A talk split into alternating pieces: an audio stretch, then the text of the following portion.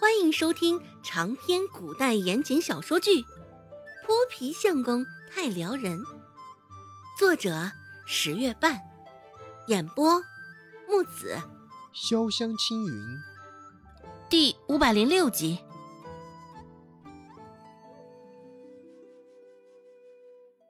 顾寒生的颜值太高，一下子药铺内原本只是议论着这起怪病的。现在全在议论顾寒生的相貌。哎呦喂，咱们镇上还有这样的美男子啊！我怎么没见过？哎，我也是第一次见到。哎，这个长相完全可以给公主当驸马去了。嗨，你以为那驸马那么好当呢？有张脸就行了？他身边那两个人看着了吗？哎，我听说啊，那个黑脸大块头是蔡贺。至于那个穿的像是一朵花似的男子，则是温志安，那他会是谁呀？铁定是顾寒生逃不了啊！呃，什么？顾寒生？哎哎，还好还好，我刚刚没有说什么得罪他的话。顾寒生的身份慢慢揭开，药铺里的骚动也渐渐重新恢复了平静。现在大家也都不敢多言。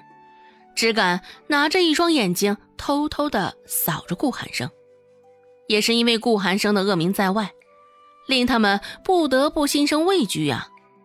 若是一不小心说错了什么，让顾寒生听了去，那可不是遭殃。想到这儿，大家也都是眼观鼻，鼻观心。不过药铺内的平静也不过只停留了片刻罢了。很快，县令府上的管事来了药铺里，身后还带着两个衙役。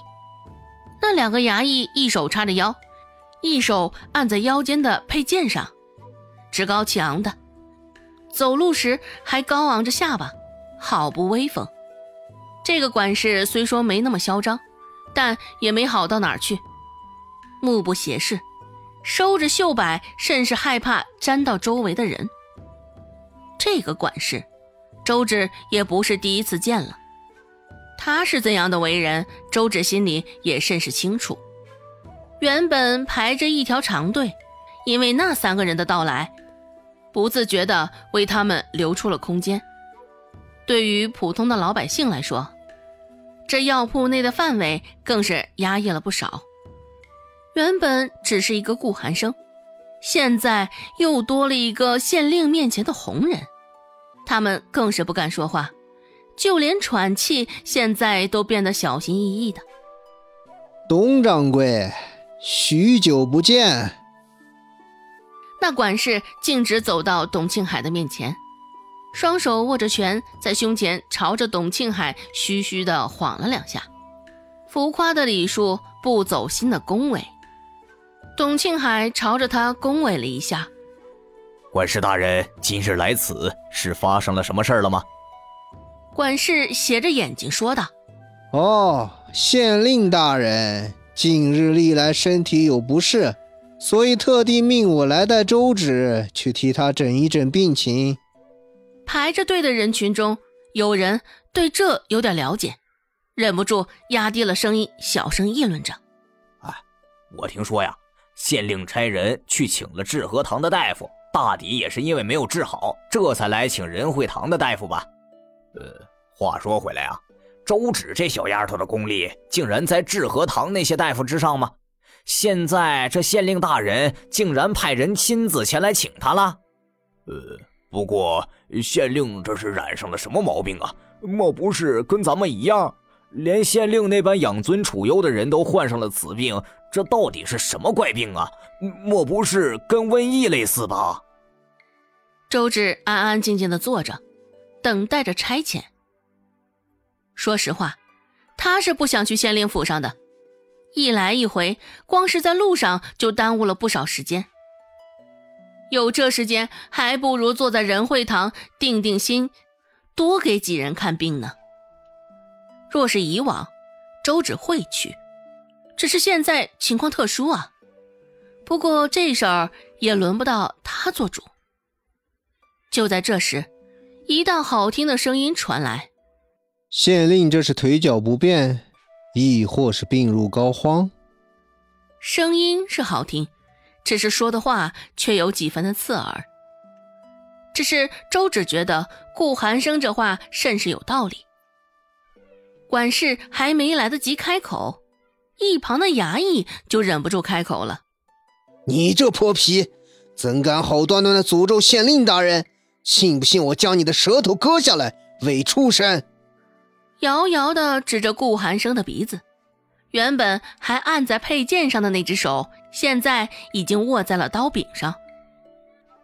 顾寒生也丝毫不畏惧他的威胁。淡淡的将他从上到下扫了一眼，漫不经心的说道：“听你这意思，县令大人无恙啊？现在这么多人排队等着看病，恐周芷也忙得抽不了身呢。若是县令大人想要看病啊，自己来排队等着吧。”那衙役嗤之以鼻：“哼，县令大人是什么身份？岂能与你们相提并论？”一旁的管事听了他的话，忍不住皱起眉头。这话听着好像不对劲儿啊。顾寒生说道：“县令身为父母官，这个时候不应该起表率作用，关心民生疾苦，难不成只是嘴上说说罢了？”管事也不知道现在该说些什么，狠狠地瞪着那衙役一眼。现在被他整的，县令的形象都快维护不好了不说，他们还进入进退两难的地步，这如何是好啊？硬是将周芷带回去，定然是不行的。只是不将周芷带回去，他们也不好交差呀。管事儿什么时候不趾高气昂的？现在却整得这般憋屈。